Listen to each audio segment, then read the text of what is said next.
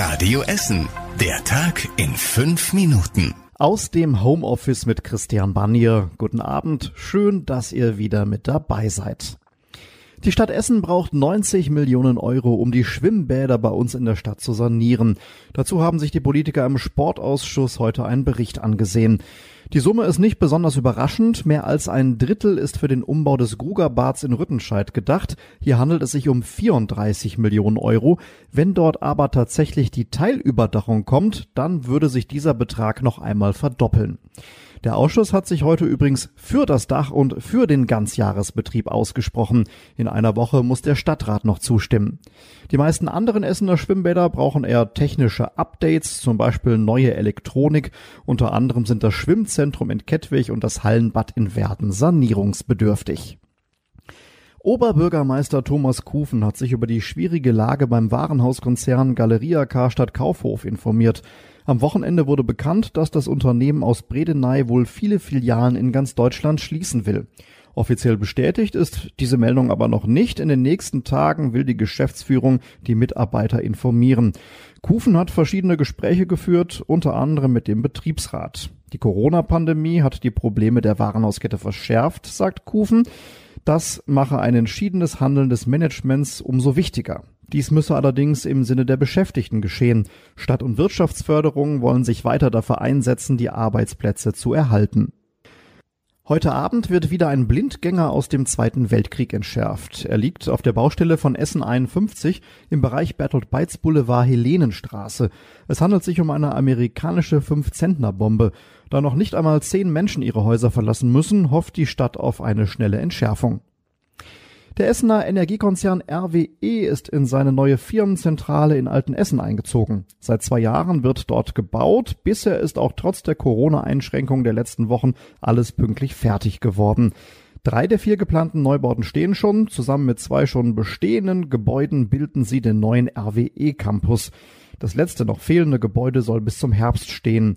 Wie es genau mit dem RWE-Turm in der Innenstadt weitergeht, das ist noch nicht genau klar. RWE hatte den Turm vor sechs Jahren schon verkauft und ist dort nur noch Mieter, aber der Mietvertrag läuft offiziell noch bis 2024. Bei ThyssenKrupp im Westviertel werden die Pläne zum Konzernumbau konkreter. ThyssenKrupp will sich in Zukunft stärker auf die Werkstoff- und Industriegütergeschäfte konzentrieren, hieß es nach der Aufsichtsratssitzung gestern. Für die anderen Bereiche mit rund 20.000 Mitarbeitern werden unter anderem Partnerschaften mit anderen Unternehmen oder auch Verkäufe geprüft. ThyssenKrupp wird kleiner, aber stärker aus dem Umbau hervorgehen, sagt die Chefin. Finanziert werden soll der Konzernumbau mit dem Geld aus dem Verkauf der Aufzugssparte. Ob das reicht, ist aber wegen der Entwicklung der Corona-Krise noch nicht klar. Die Stadt Essen geht bei der Bewässerung der Straßenbäume neue Wege. Sie bekommt vom Land rund 120.000 Euro, um zwölf sogenannte Baumrigolen zu bauen. Das ist eine Art unterirdisches Wasserbecken, in das das ganze Jahr über das Regenwasser von der Straße fließt. Wenn es im Sommer dann lange trocken ist, kann der Baum das Wasser aus dem Becken ziehen und hat genug Wasser, ohne dass er extra gegossen werden muss. Die ersten Baumrigolen sollen in der Nieberdingstraße in Holsterhausen und sehr passend in der Straße Baumblüte in Bredeney und Rüttenscheid entstehen. Die Bewässerungsmethode ist noch ganz neu, wird aber gerade in vielen Städten getestet. Die Handballer vom Tusem feiern ihren Aufstieg im Autokino. Die Party ist am 3. Juni und findet im Autokino am Flughafen Essen-Mülheim statt. So können die Fans trotz Corona doch noch gemeinsam mit der Mannschaft den Aufstieg in die erste Liga feiern. Tickets gibt es nur im Vorverkauf. Der startet morgen auf der Internetseite des Tusem. Insgesamt können 230 Autos auf das Gelände. Die Fans dürfen die Autos dabei allerdings nicht verlassen. Neben der großen Leinwand wird eine Bühne aufgebaut, auf der die Mannschaft präsentiert wird.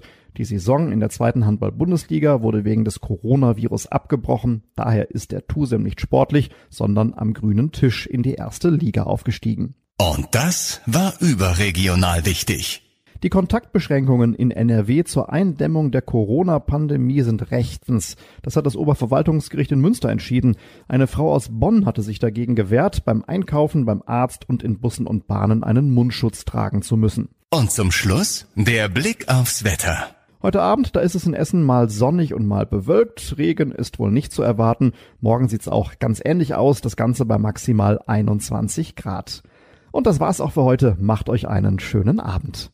Das war der Tag in fünf Minuten. Diesen und alle weiteren Radio Essen Podcasts findet ihr auf radioessen.de und überall da, wo es Podcasts gibt.